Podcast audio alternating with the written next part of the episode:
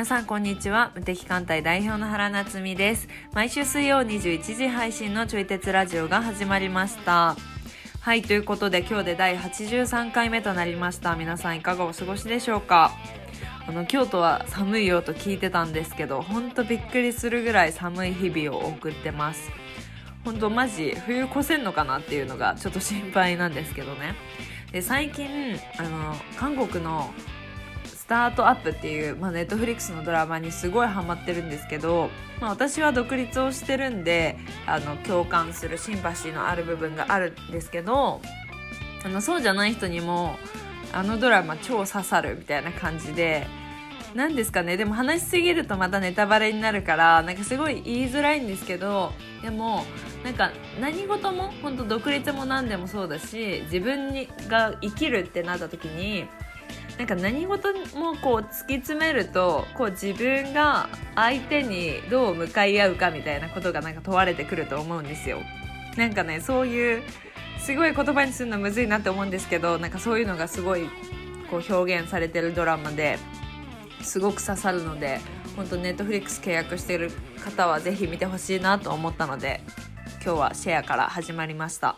はい。それでは本日のテーマをお話ししていきます。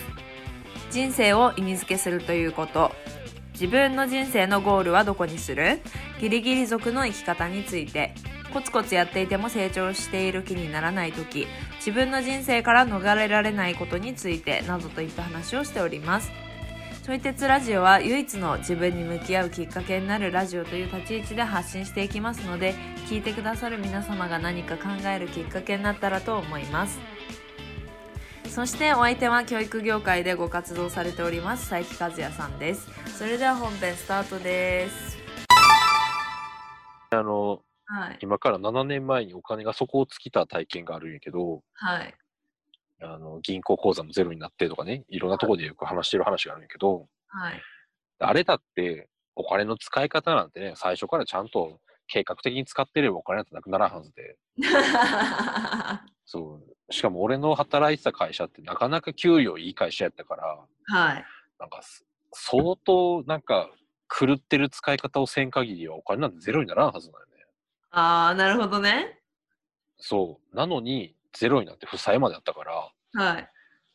そうだ、それも多分半ば追い込んでたんやろうなって。はあはあはあはあはあはあ。多分ね。うん。そう。だからその間にお金をいろいろ使っってて、しかも一個一個使う金額が大きいものを買ってたから、はい、例えばの情報商材とかさ、あそうそう、ネットワークビジネスに手を出してみたりとかね、はあはあ、っていう、何十万単位でお金を使うみたいなことをちょいちょいやってたから、まあ、それはお金なくなるよねって話で。そう。でもやっぱその時に自分をそこまで追い込んだから、それが一つのイベントというか物語の一つの要素になってるのね。いやー、でもそうですわ。絶対そうですわ。なんかそういうこと多分やってるんよね。昔から。皆さんはどうなんですかね？ね。生きてるんだろう。なんか大変だったこととか振り返ってみたら自分で選んでいるんじゃないかみたいなね。はい。うん。だからそういうのをちょっと大変な人を疑ってみてもいいかもしれないね。そうですよね。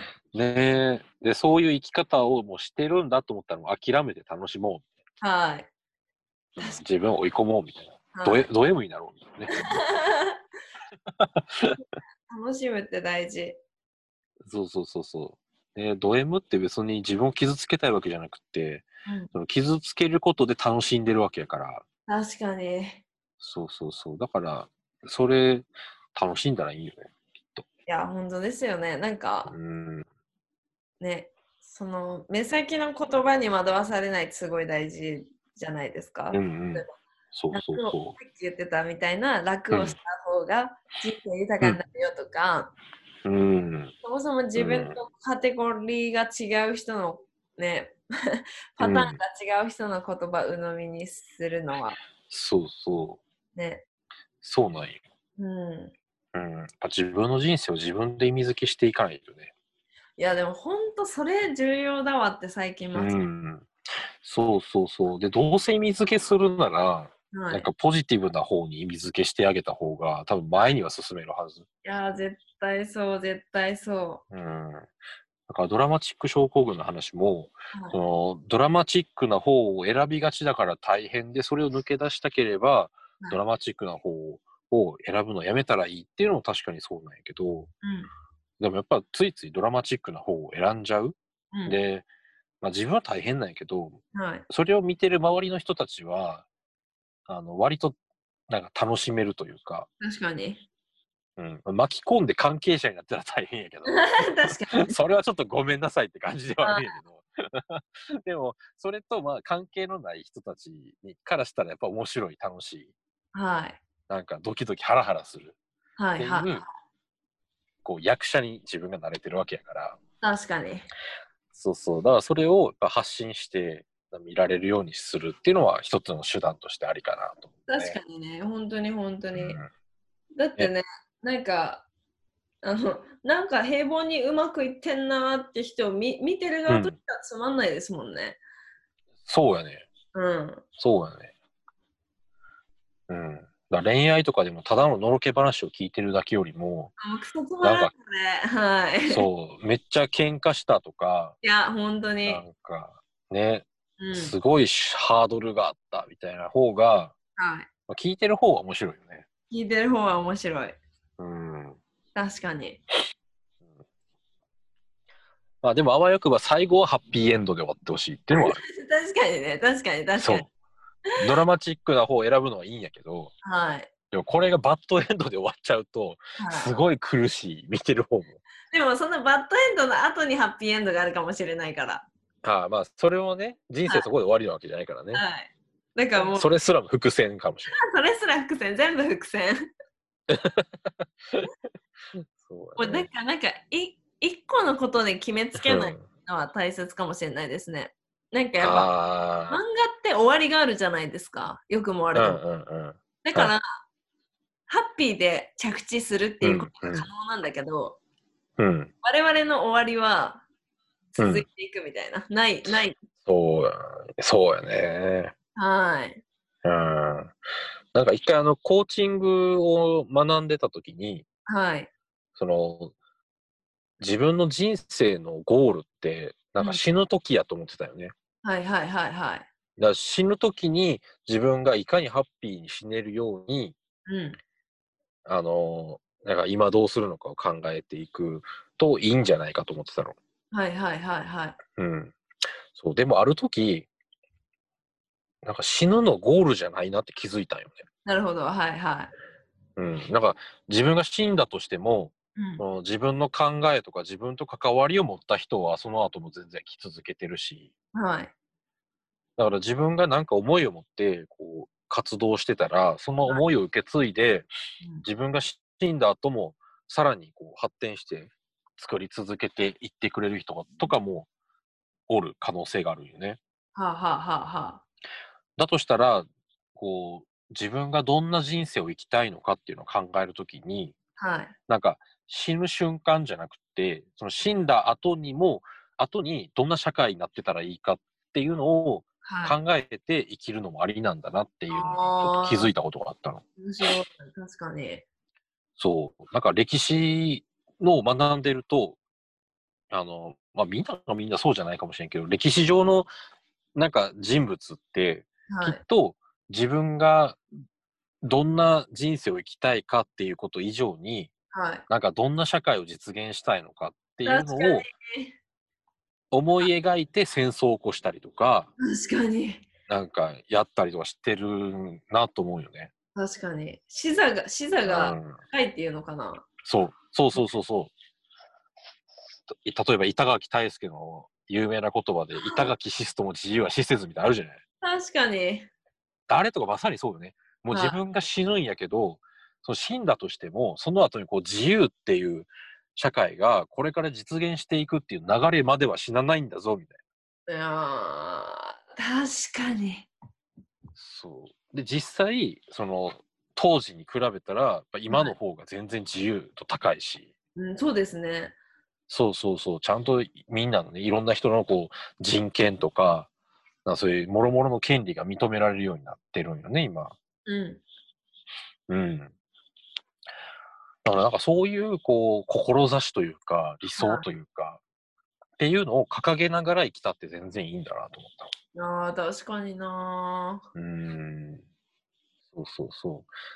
で、その志とか理想が、はい。例えばそのディズニーランドを作るみたいなっていう具体的なね、実現する、なんかビジョンみたいなもの、はい実現ができるビジョンみたいなものでもいいし、あの、うちらのコーチングの師匠の平本さんが言うような、その価値観をはずっと大事にし続ける。その板垣大輔とそうよね。自由が大事っていう。い。うんうんそういう価値観を大事にし続けられることを望むような。ものでもいいと思うよね。確かに。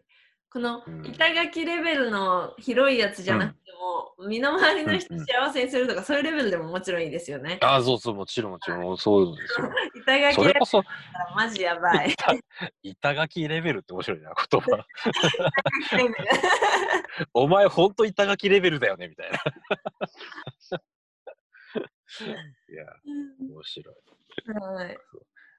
それこそ親の願いとかそうよね。親が子供に願うことも、はい。なんか自分がどうせ先に死ぬのはほぼ確実だから、はいはいはい。だからその自分が死んだ後もこの子がちゃんと生きていけるようにっていうので、はい。まああれしなさいとかこれやっちゃダメよみたいなことを教えたりするわけよね。確かに。はいはいはい。うんうんうんうんえーだからそうやって自分の死んだ後のことを考えながら生きるっていうのも、はい。なかなかその生き方として面白いんじゃないかなって思そうですね。なんか一回ぐらいは考えてみてもいいですよね。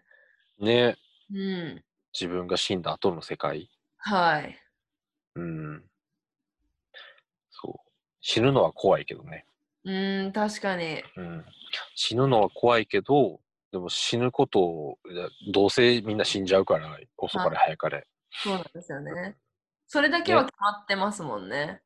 そう。これは今の、今の医療技術では残念ながら回避できない。はいはいはい。うん。不老不死ではいられないから。うん。だから、どうせ死ぬんだったらその後のことも考えてもいいよねって。確かに。ねうん。確かにな。ねはい。なんでこんな話になったのか忘れちゃったけど。ドラマチック症候群。あドラマチック症候群か。そうそうそう、なんか自分のパターンとかは、うんまあ、なんかど,、うんどれだけ生かすかですよね、もう本当に。いやー、本当にもう嘆いたところでしゃあない。しゃあないですよ。もう、無意識レベルやけど、はい。自分で選んじゃってるもんね。はい。うん。だそれきっと好きなんよ、多分。そうですよ、そういうパターンが。本当にほんようん。諦めよ諦めよう。諦めよう。もうそれ好きなんです、あなたは。う。でもなんか、なんだろう、乗り越えられることもあるから、うんうんうん。なんか、なんですかね、自分がそのパターンに陥ってることもあるし、でも経験することによってそれがもちろん変わることもあるじゃないですか。あ、あるあるある。だから、うん。頑張ろう、頑張りもするしっていう、なんか難しいうんのかなっていううん塩梅が。そうね。うん。うん。なんかこういうパターンってこう意識的に変えていくのって結構難しいなと思ってて。はいはい。うん。その、なんか俺の持ってるそのドラマチック症候群だって、はい。あの、意識的に変えて楽をしよう何度思ったことかと思うんやけど、うん。うん。やっぱり変わらんかったもんね。あーでもそれはやってみたから見えたことですよね。あ、そうそうそうそうそうそう。そう。だから、あのーそこも受け入れて、やっぱ楽しむようになるっていうのが一つありで、で、きっと、それを変わるタイミング、変えられるタイミングが来たら、はい。なんか変えるためのなんか出来事がきっと起こるよね。いやー、絶対そうですね。絶対そうだわ。そうで、その出来事は往々にして結構でかいイベント、うん。うん、だったりすると思うんやけど、でもまあそういうのが起こるってことは、そのタイミングで多分変えないといけないことだと思そうですね。う。ねえ。ねえ。きっと確かね。うん。そうそうそうそうそう。うん。まあ、人生、目の前のことを頑張っていこうということになるんですかね。そうやね。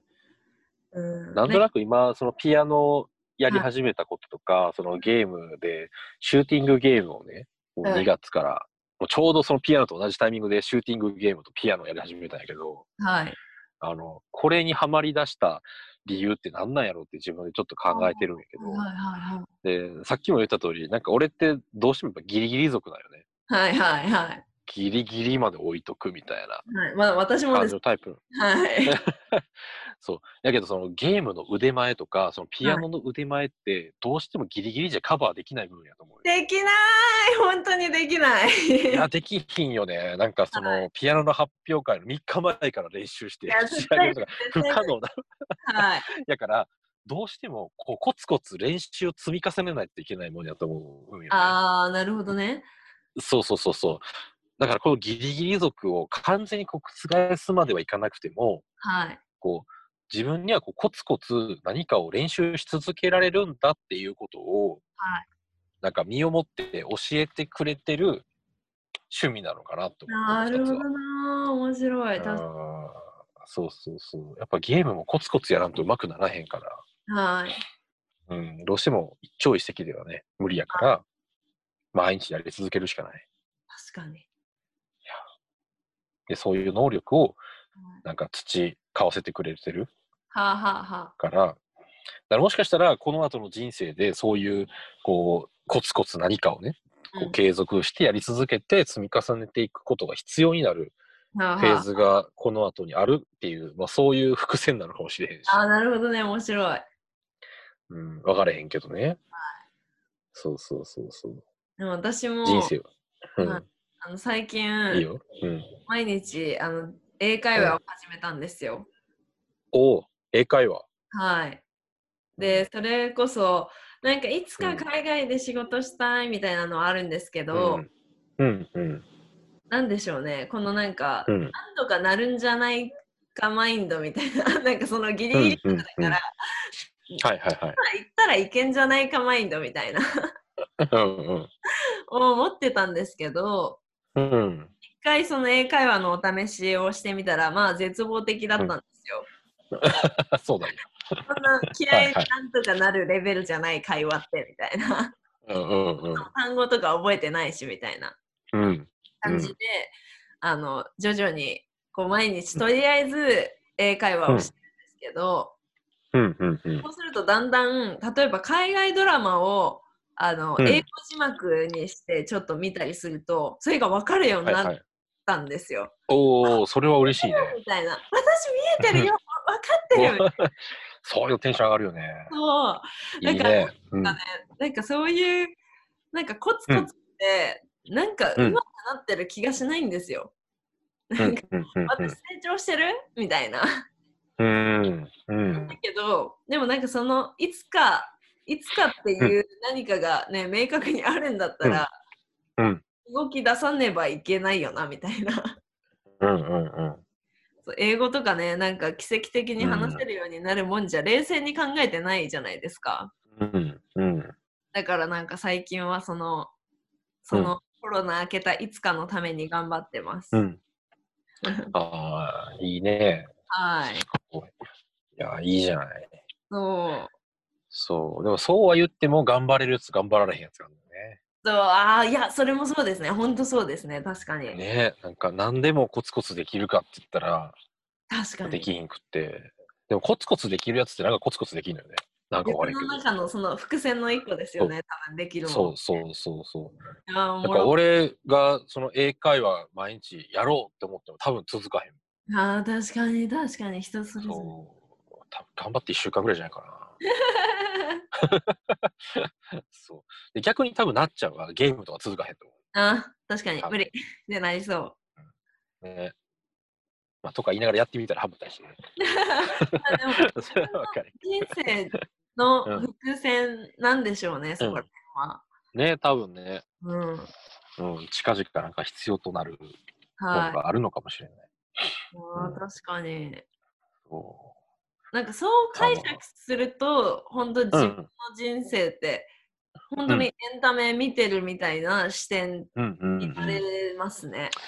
そうやね。うんもう、後から振り返らないと分からへんけど、はい。い伏線だったことが。や、確かに確かに。もう今やってることとか、今、起こっ自分のみに起こってることが、はいま。あ、それがたとえ大変なことだったとしても、これがなんかの伏線なんだっていう感覚で、はいなんか今をこう乗り切れる一つの希望になるかなとは思う。えでも期待しすぎるのもダメじゃないですか？これ絶対役に立つからとかなったらなんか変な 変なのになりません？そう、そうやな、それ確かに。はい。うんだからそれ期待するってことはもしかしたらその先のことをもう分かったつもりになってるのかもしれへんよね。ああ、え、分かったつもりでは？うん。んきっと、だから期待するってことはきっとこれ役に立ってるはずだって思うわけでしょ？あ、はいはいはい。うん、でそのきっとこれが役に立立つんだっていう期待が大きくなってくるとはい。その実際は起こってみないと分かんない役に立つかどうか分からへんことなのにうん。もうなんか自分の気持ちの中ではもう絶対100%これが役に立つんだになってるみたいはいはいはいはな、うんうん、だから期待が大きくなればなるほどその、絶対役に立ってるはずだっていうなんか分かったつもりになっちゃうい。はい。かなとも思うよね。うんうんうん。うんうんうん分かったつもりでいると、なんか不都合が起きたりします、なんかデメリットがあったりします？そうならなかった時にへこむ。ああ、まあそうそう。そう。だし、なんか、うんと、自分の心の声を無視しそうな気がするの。ああ、でもそれはありますね、確かに。うん。なんか、これ絶対役に立つだろうって思ってるのって、まあ頭で考えてやってるし、うん、なんかで願い,、願いでもありますよね。役に立っていてほしい。そうそうそうそう。なんていうの？あの、サンクコストの考え方みたいな？埋没コスト。もう、ここまでやったから、ああー、なるほどね。はいはいはい、はい。ここまでやったからもうあなんかやめれないみたいな ここまでやったからにはやめれないけどだそのやめるのが怖いその埋没してしまったコストを直視するのが嫌だからはい、だからこれは絶対役に立ってほしいみたいな願いあーでもそういうのなんかある気がするな。はいはいはいはい。そうだからそういうのでこう舵取りができなくまあその舵取りができないのもまた面白いかもしれんけどね 見てる方からしたらねそういうのがあると心の声は本当に聞けなくなりますよね。そうそうそうそううん確かに。そう。だから、この、なんていうかな、今起こってることが何かの伏線なんだっていうのは、特になんか辛い状況にある時にこそ思い出してほしいなって思うね、そういう意味では。うん確かに確かに。うん。なんか自分の意思ではどうしても逃れられない状況にいる時。ありますもんね、人生。うん。そうそうそうそうそう。そうなんよね。うんうん。うんうん。例えば今、なんか、妻のおはい父さんの介護の話が割とこう本格化してきてんのよね、今、はいはいはい。うちがね。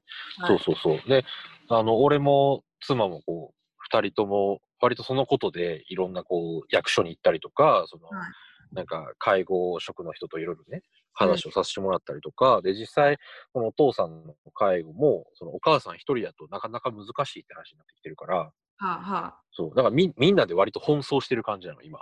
あ。はあはあはあはあはあ。でまあ、そういうのもあって、結構今大変な状況やなとは思うんやけど、うん。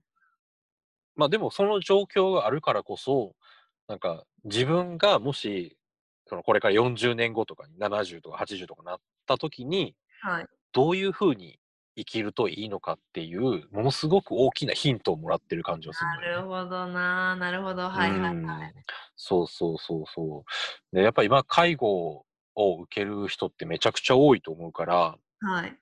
やから、なんか俺らも、どうせその介護を受けることになる確率の方が高いんやから、うん。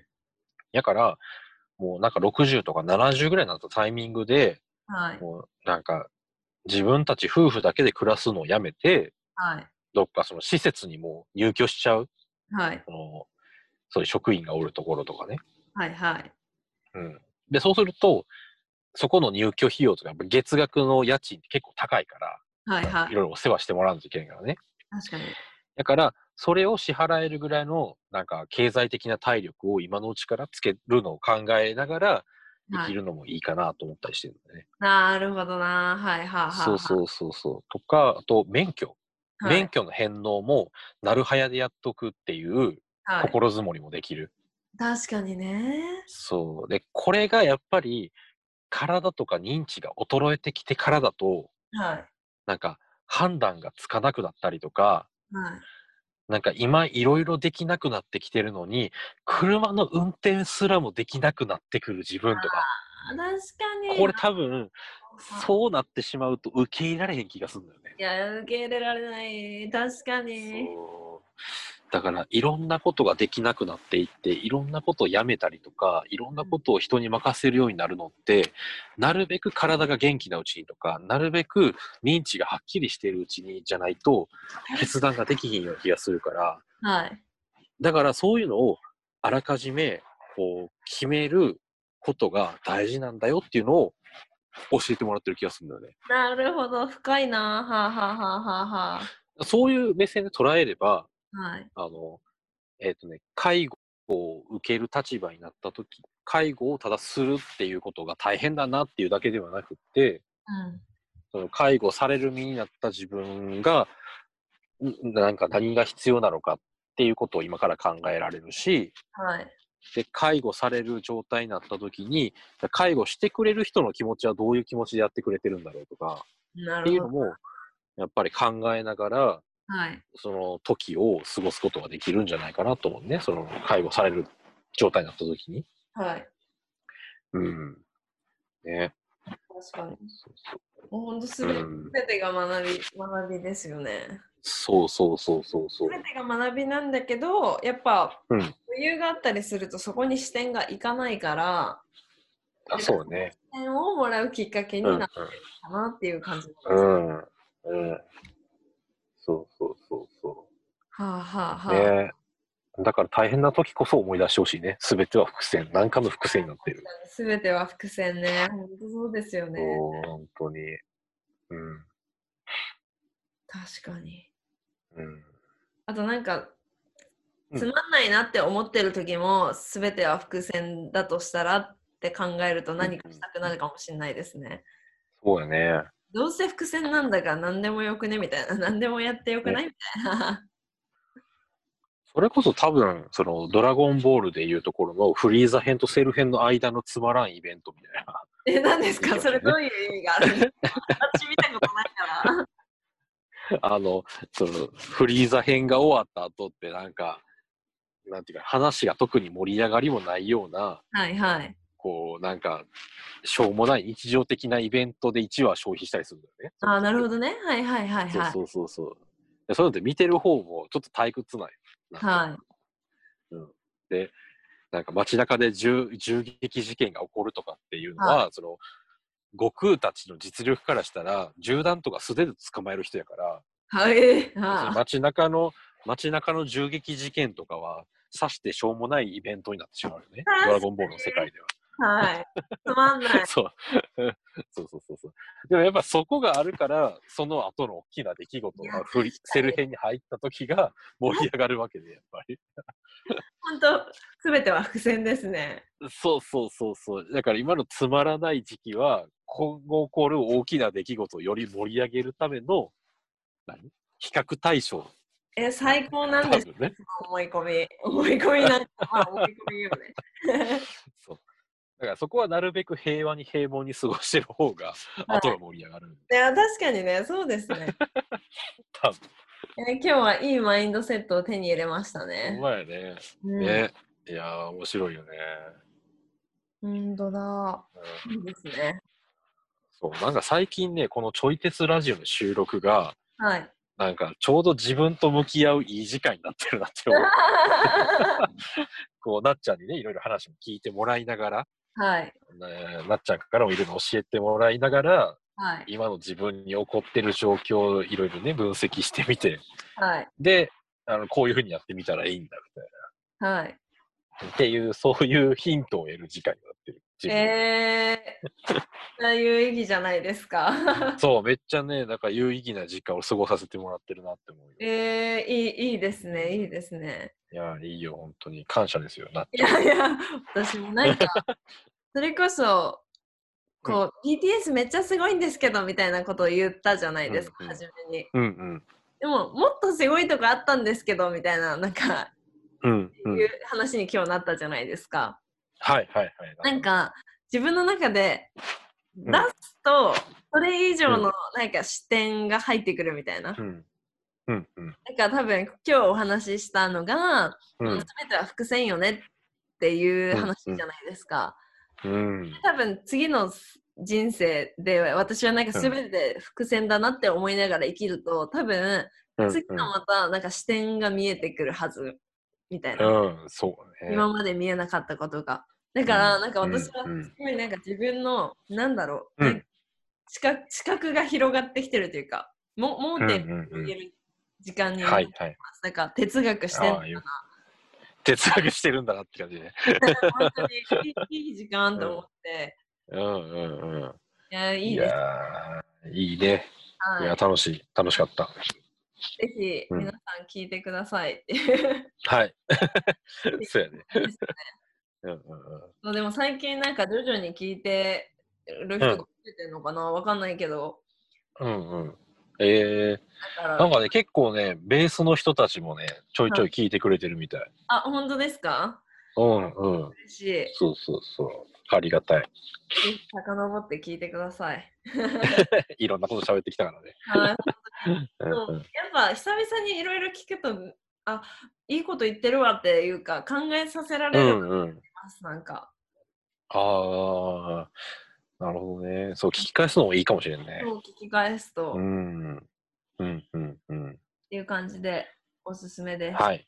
はいそうやね。うちら結構いいこと言ってるはずだということで。そうそう。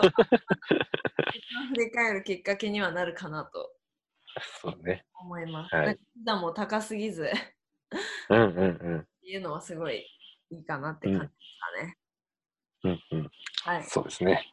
ではい。すべてはなのでみんな頑張りましょうって感じ頑張りましょう。うん。じゃあ今日はこれで終了にしましょう。こんなところで、はい。いかがだったでしょうか？私たちが話しているのは答えでもなくてただのテーマを投げている感じなので皆様が哲学するきっかけになったら幸いです。そしてこちらのラジオではお便りを募集しております。私原と和也さんへの質問やご意見などお待ちしております。フォームがありますのでそちらから送信してください。